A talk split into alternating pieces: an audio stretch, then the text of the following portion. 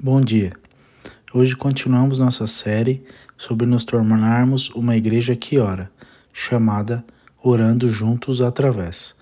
Na semana passada falamos sobre orar juntos pela unidade da igreja. Oramos para que Deus nos trouxesse unidade em nosso louvor, unidade através da proteção de Deus do mal, unidade com a personalidade de Cristo através da poda, unidade do propósito de Deus para nós. E quando a igreja está unificada, orando continuamente com uma só voz, o que acontece? Renovação. Então, vou perguntar de novo essa semana: queremos ver o reavivamento? Queremos que comece nesta sala? Então devemos estar dispostos a que Deus remova todos os obstáculos que nos impeçam de ter essa unidade. O que você acha que causa maior divisão na igreja? É ser egocêntrico minha política, meus recursos, meus te meu tempo, meu plano, do meu jeito. E quando não conseguimos nosso caminho, ficamos desapontados e desencorajados onde Deus nos tem.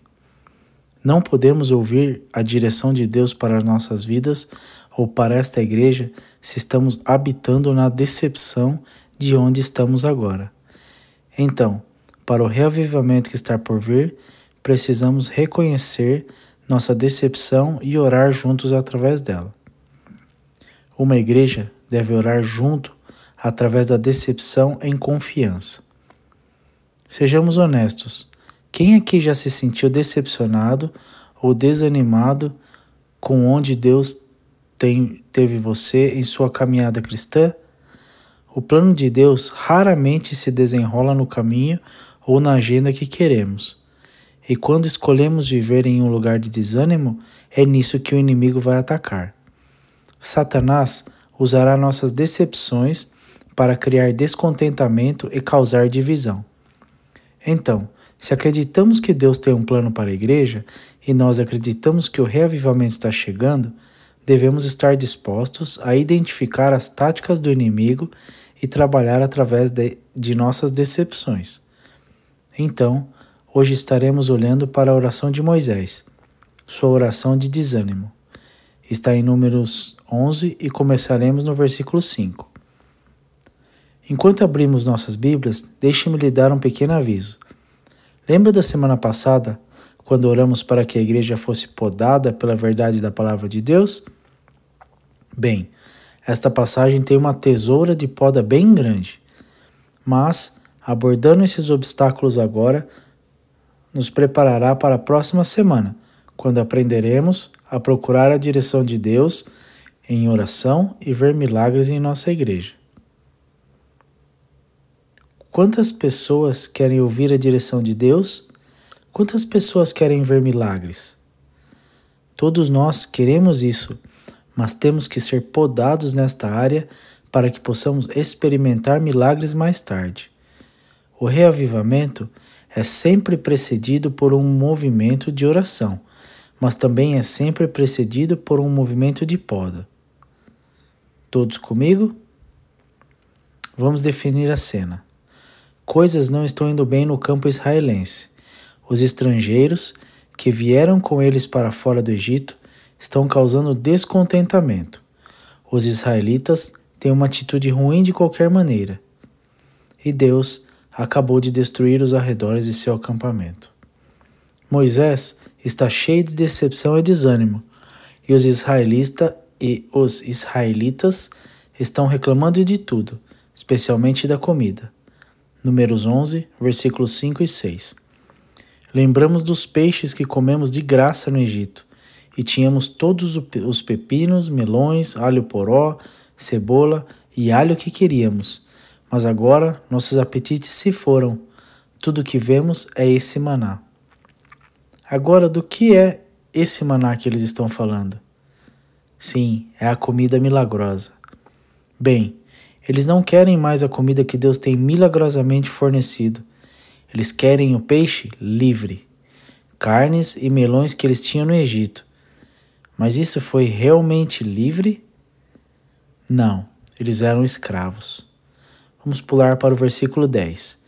Moisés ouviu todas as famílias paradas na porta de suas tendas, choramingando. E o Senhor ficou extremamente irritado.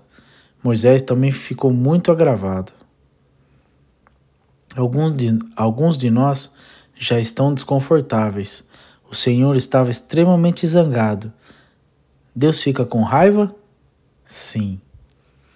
Uma das razões pelas quais há tanto egocentrismo e divisão na igreja é porque a igreja moderna se esquivou de ensinar sobre a ira de Deus e como ele responde ao pecado e à desobediência.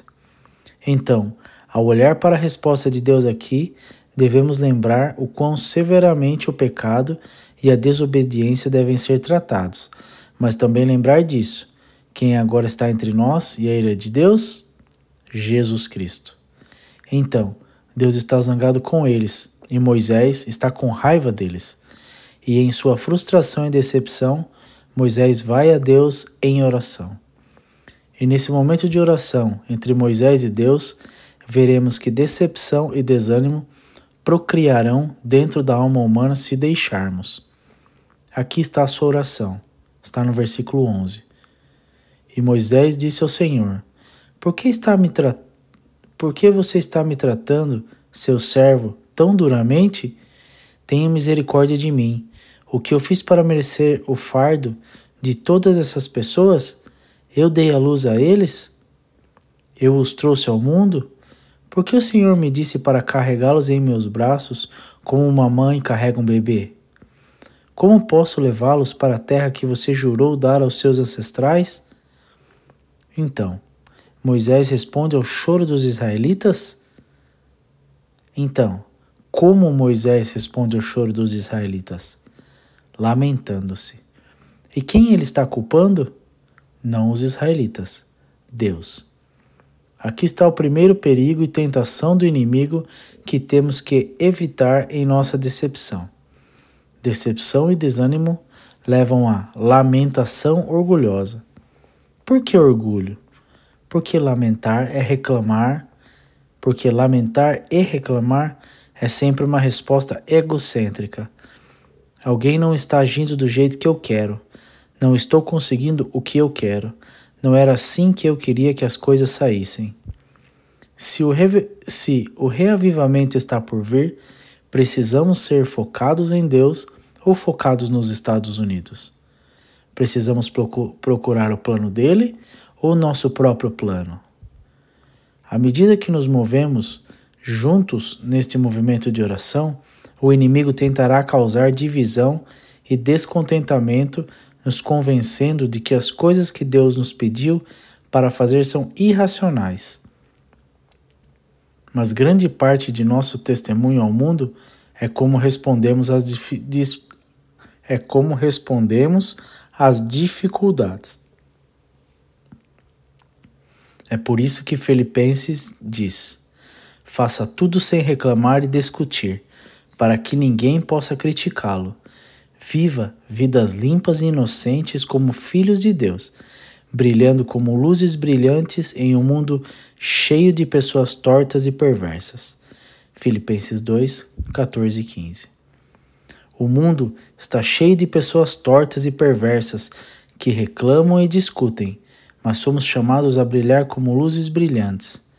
O mundo precisa nos ver passando por dificuldades com propósito, não lamentando. Então, como evitamos essa murmuração? É tudo o que conversamos na semana passada, através da experiência da verdade de Sua palavra e da união com Cristo e uns dos outros. Lembre-se do que Jesus orou por nós. Oro para que todos eles sejam um só, assim como você e eu somos. Somos um. Como você está em mim, Pai, e eu estou em você, e que eles estejam em nós para que o mundo acredite que você me enviou. Eis o problema. Unidade com Cristo significa submissão a Cristo. E se formos honestos, nem sempre queremos fazer isso porque significa desistir do controle do que queremos, mesmo que seja ruim para nós. Choramingar vem da crença de que Deus não fez o suficiente por nós. É uma falta de confiança em seu plano. E como os israelitas, Uma vez que ficamos desapontados com Deus onde estamos, começamos a desejar o prazer de nossa escravidão ao longo da jornada para a liberdade de Deus. Então, se murmurar é algo egocêntrico, qual é o antídoto? Estar focado no reino. Mateus 6,33 Porque o reino de Deus procure, busque o reino de Deus acima de tudo e viva com justiça, e ele lhe dará tudo o que você precisa. Devemos parar de focar no que queremos fazer e, come e começar a focar no que Deus já está fazendo. Mantenha-se focado em quem Deus é e pergunte a Ele como Ele quer que forneçamos e cuidemos dos outros, tanto individualmente quanto como igreja. Você quer uma simples oração que tire o foco de si mesmo? Quando você está desanimado ou desapontado e você não sabe orar, ore isso. Senhor, mostre-me o que o está fazendo hoje e como você quer que eu faça parte dele. Quando estamos focados em fazer parte de um plano maior e perfeito, temos um coração humilde que permite que o poder de Deus trabalhe através de nós. Mas Moisés esqueceu isso aqui. Ele, come ele começou na sarça em chamas, rejeitando sua missão, porque ele não achava que ele era digno. Agora, ele está rejeitando sua missão porque ele acha que é bom demais para isso. Há um aviso lá para nós, e uma vez que o inimigo tenha você em um lugar de descontentamento egocêntrico, ele lhe dirá que você está sozinho em sua luta. Então, aqui está o segundo perigo que devemos evitar aqui, então, aqui está o segundo perigo que temos que evitar do inimigo. Decepção e desânimo levam a isolamento percebido. Moisés está desanimado e sobrecarregado, porque sente que está carregando esse enorme fardo sozinho. Versículo 13. Onde eu vou conseguir carne para todas essas pessoas?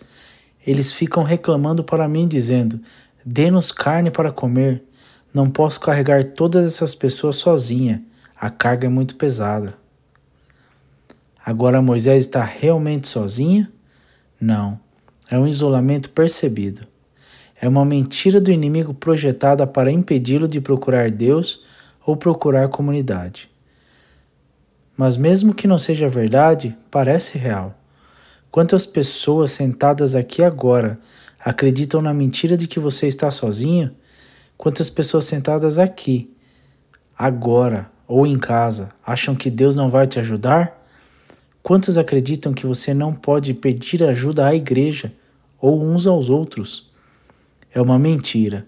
O inimigo adora fazer as pessoas se sentirem sozinhas em uma sala lotada.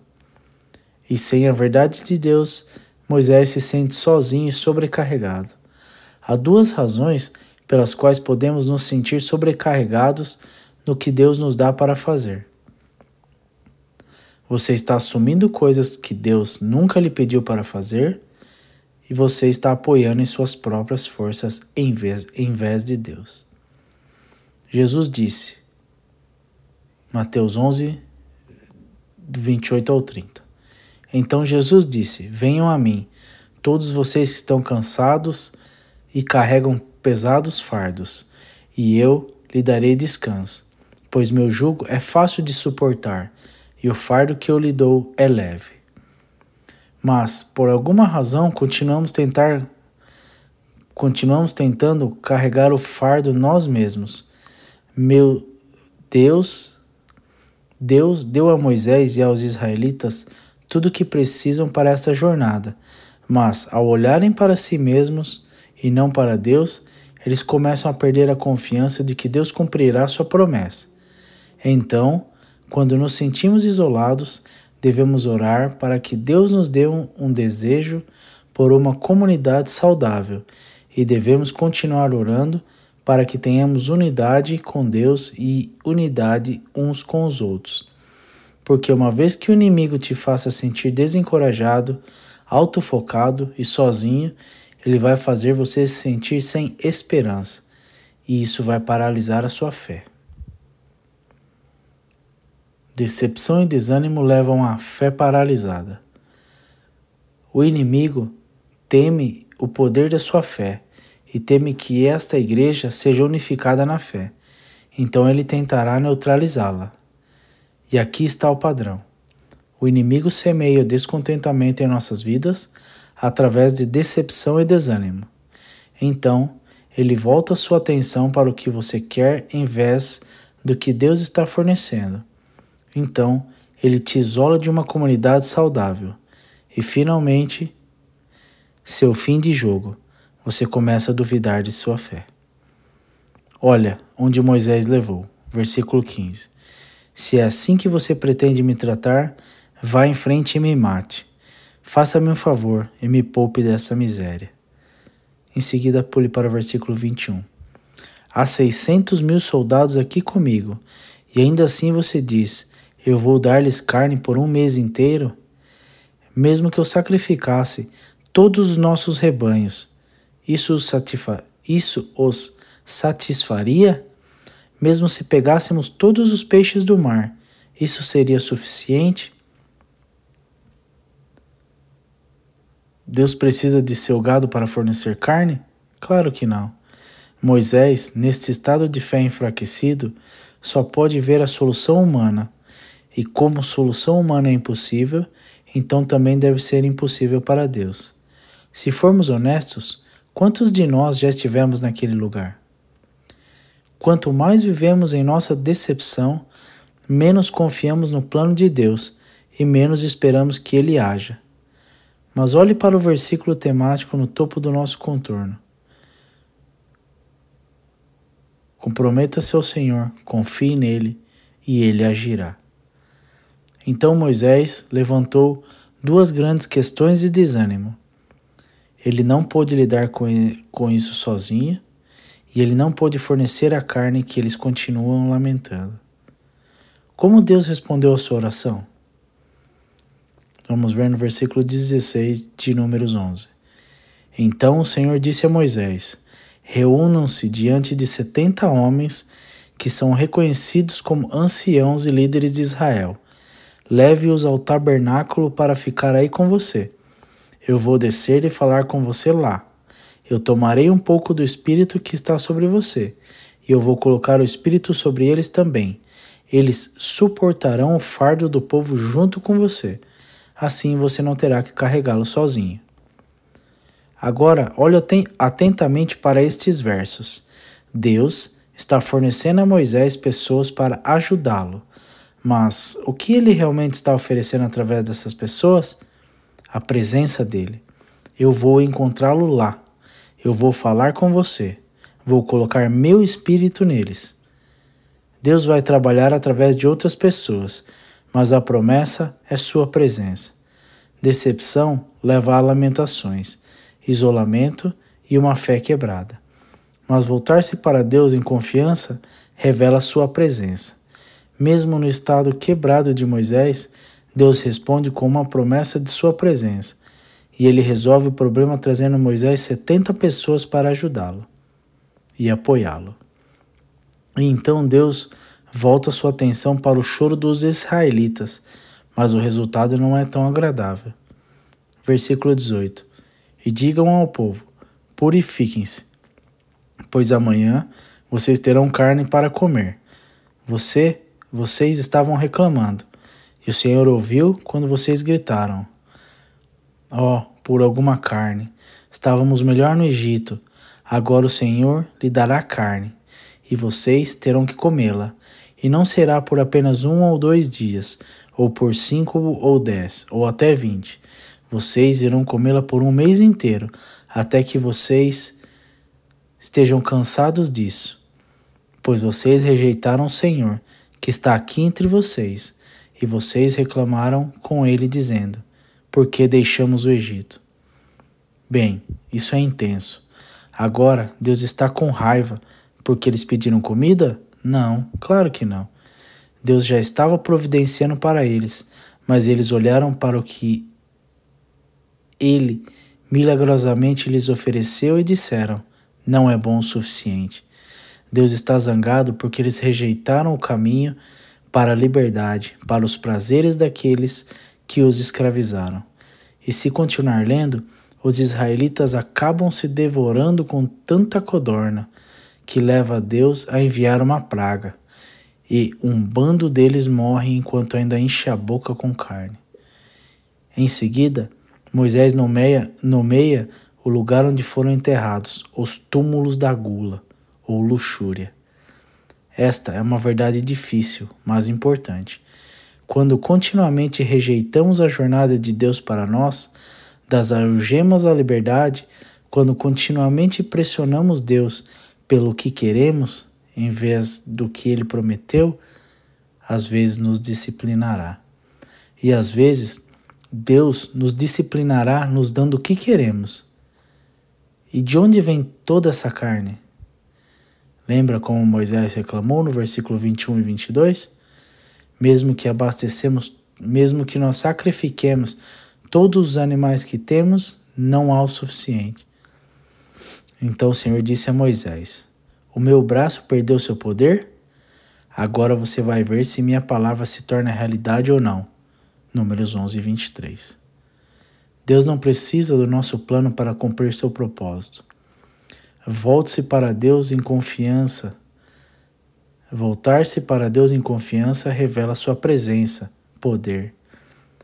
E finalmente, Moisés e os israelitas tinham tudo o que precisavam para seguir o propósito de Deus para eles?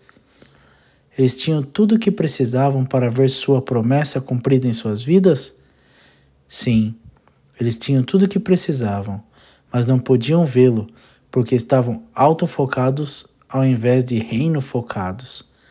Mas, quando aprendemos a confiar no plano dele, começamos a ver sua provisão em todos os lugares que procuramos. Voltar-se para Deus em confiança revela sua presença, poder e provisão.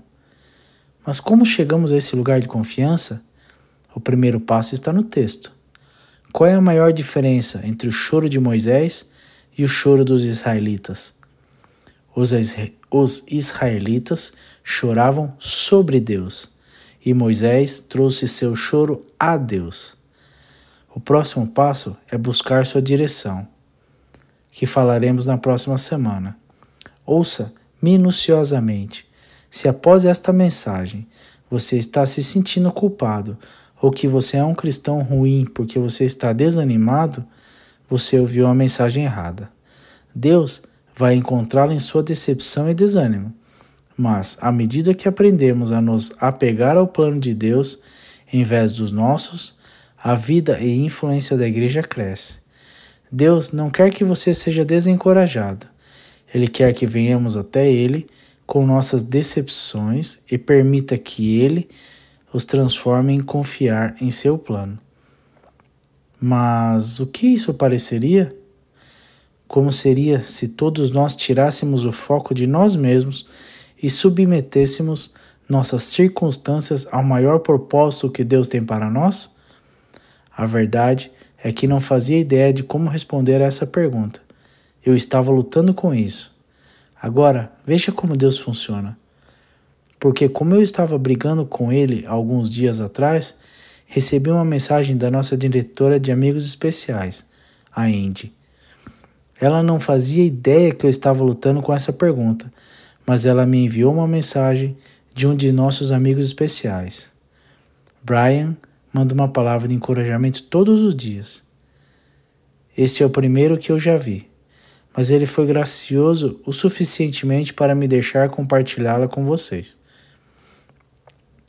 Como seria se todos nós submetêssemos nossas circunstâncias ao maior propósito que Deus tem para nós? Seria assim. Deus tem minhas pernas no céu, Deus tem minhas pernas no céu com Ele. Se eu chegar ao céu, minha cadeira de rodas estará fora do portão. A primeira coisa que vou fazer é levantar e correr para Jesus e dar um grande abraço nele e agradecê-lo por me colocar na minha cadeira de rodas e que eu gastei e que eu gostei de ajudar as pessoas a entender sobre a deficiência e falar sobre Jesus com eles e transformar suas vidas por causa disso. Tenho ótimos amigos por causa disso. Louvado seja o Pai Celestial. Tenha um bom dia, Brian. Imagine o reavivamento que viria se todos nós permitíssemos que Deus nos desse esse coração. Imagine o que Deus faria se tivéssemos esse tipo de unidade em, em nosso propósito. Sei que essas coisas são difíceis, mas chegamos lá, encorajando uns aos outros e orando junto como igreja. Não vale a pena orar por isso? É isso que vamos fazer. Então, assim como fizemos na semana passada, vamos nos levantar, se virar para as pessoas ao nosso redor e em grupos de três ou cinco, ou que seja. Se você ver alguém sem um grupo, convide-o para que ninguém fique sozinho. Então, ore em seus grupos como quiser, em qualquer língua que você quiser. Ore como o Espírito te leva ou por esses pontos que cobrimos hoje. Superamos nossa decepção elogiando o Pai por sua presença, provisão e poder. E quando nos sentimos egocêntricos, oramos para que Ele revele oportunidades para nós prestarmos e cuidarmos dos outros. Quando nos sentimos isolados, oramos juntos. Deus nos traz um desejo de comunidade saudável e unidade. E quando tivermos dúvidas, oramos juntos que Deus aprofunde nossa confiança e fé nele e nos ensinar a entregar nossas circunstâncias a Ele.